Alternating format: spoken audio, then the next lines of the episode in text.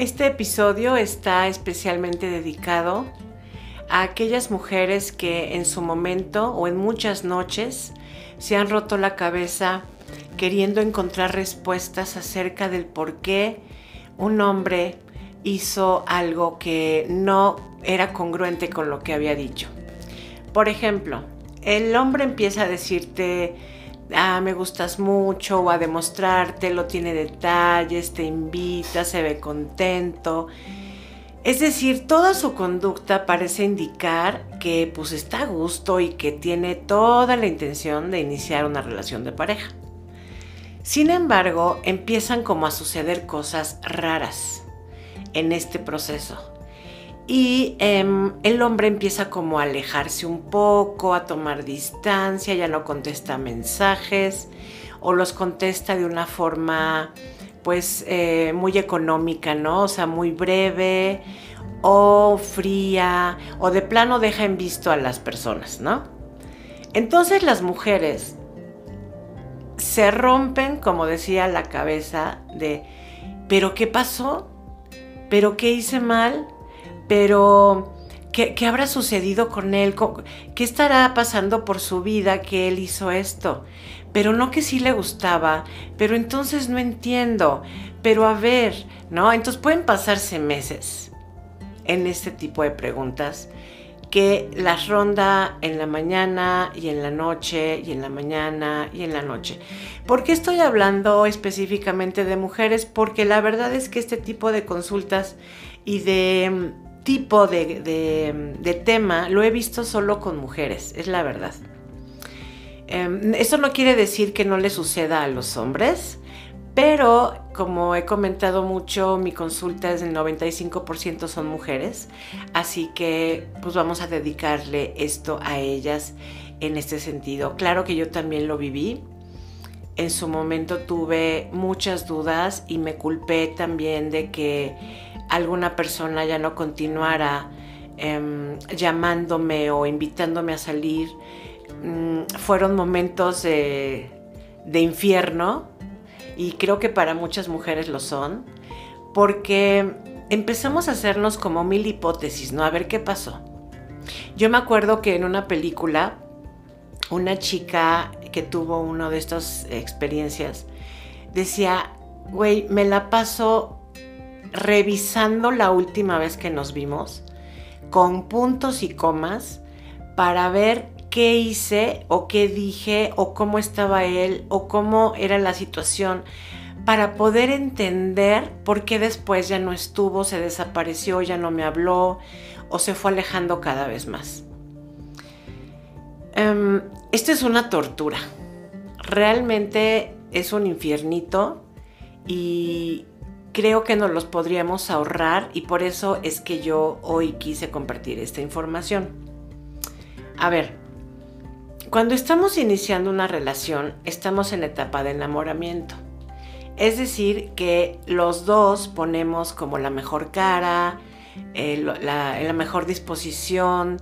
Eh, Jorge Bucay decía, la etapa de enamoramiento es enamora-miento. O sea que no estoy mostrando mi verdadera cara, estoy siendo otra persona, pues con el fin de ganarme a la pareja y de, conseguir algo ahí, ¿no?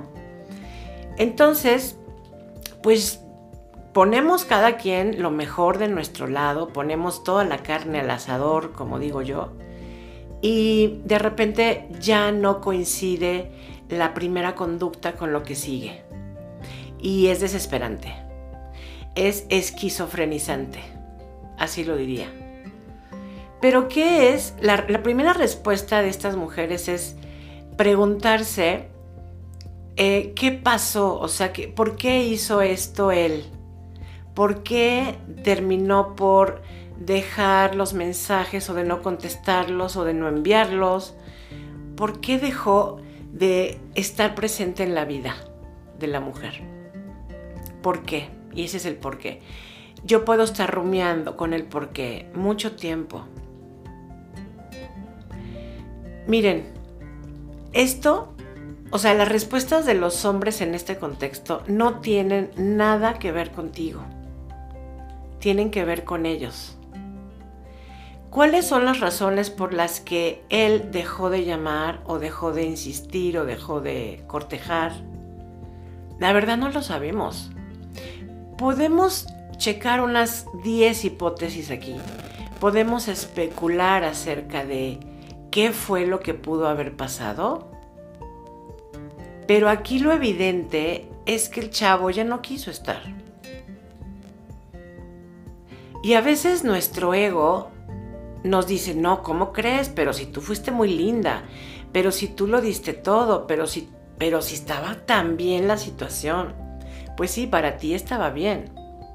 Tú lo veías bien, pero no sabemos en la dinámica del otro que estaba pasando.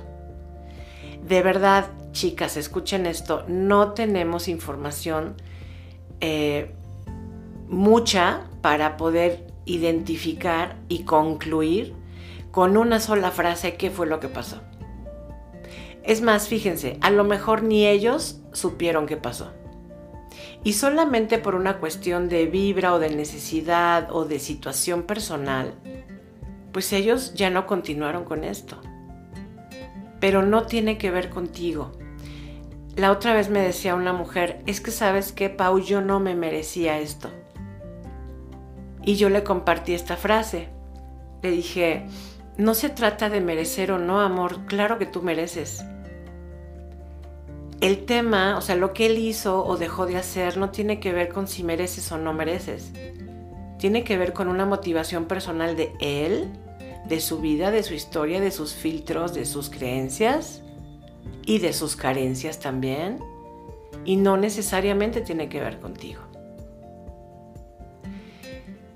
Em, creo que nos forzamos mucho a tener respuestas porque nos vemos de repente en un momento de absoluta incertidumbre y de confusión.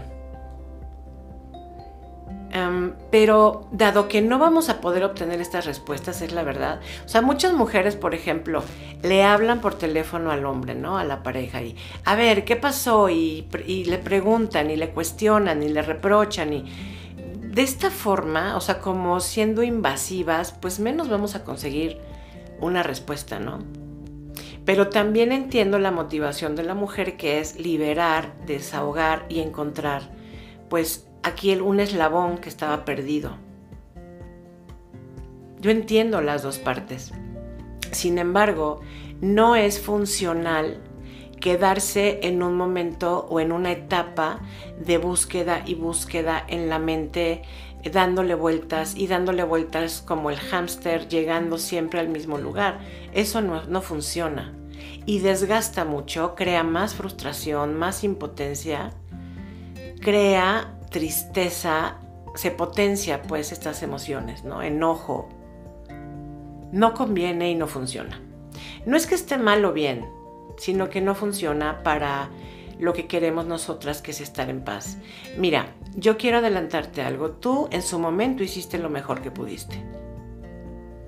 Fuiste linda, fuiste sincera, fuiste amorosa, em, diste lo mejor que tenías, pero para bailar tango hacen falta dos. Y aquí la ecuación, en la ecuación hacía falta una persona esta persona eligió por alguna razón válida para él ya no estar o ya no continuar. ¿Vas a encontrar la respuesta? No lo sé. Muy posiblemente no. Pero como a veces les comparto esta frase y les pido que la repitan en voz alta, no necesito entender, necesito sentir.